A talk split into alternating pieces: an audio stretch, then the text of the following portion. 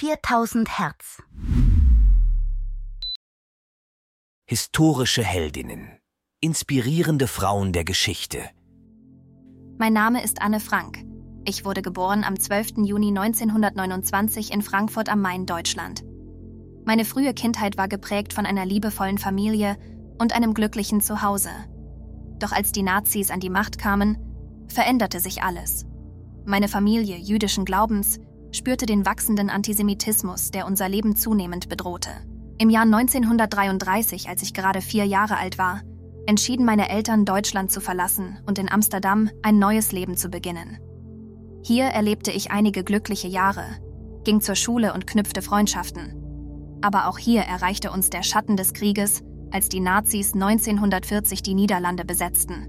Im Juli 1942, kurz nach meinem 13. Geburtstag, mussten wir untertauchen.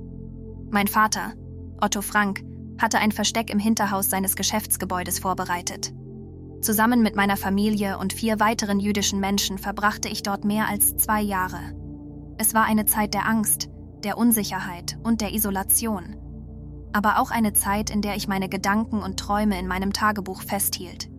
Dieses Tagebuch wurde zu meinem Vertrauten, meinem Fenster zur Welt und zum Spiegel meiner Seele.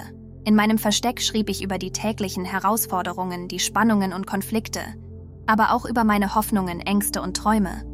Ich träumte davon, Schriftstellerin zu werden und meine Geschichten mit der Welt zu teilen. Trotz der Schwere der Situation verlor ich nie meinen Glauben an die Menschlichkeit und an ein besseres Morgen.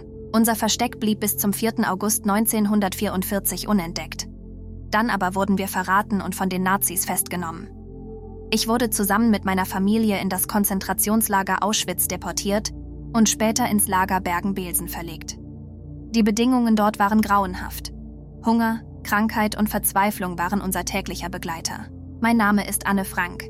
Ich bin gestorben im Februar 1945 im Konzentrationslager Bergen-Belsen, wenige Wochen bevor das Lager befreit wurde.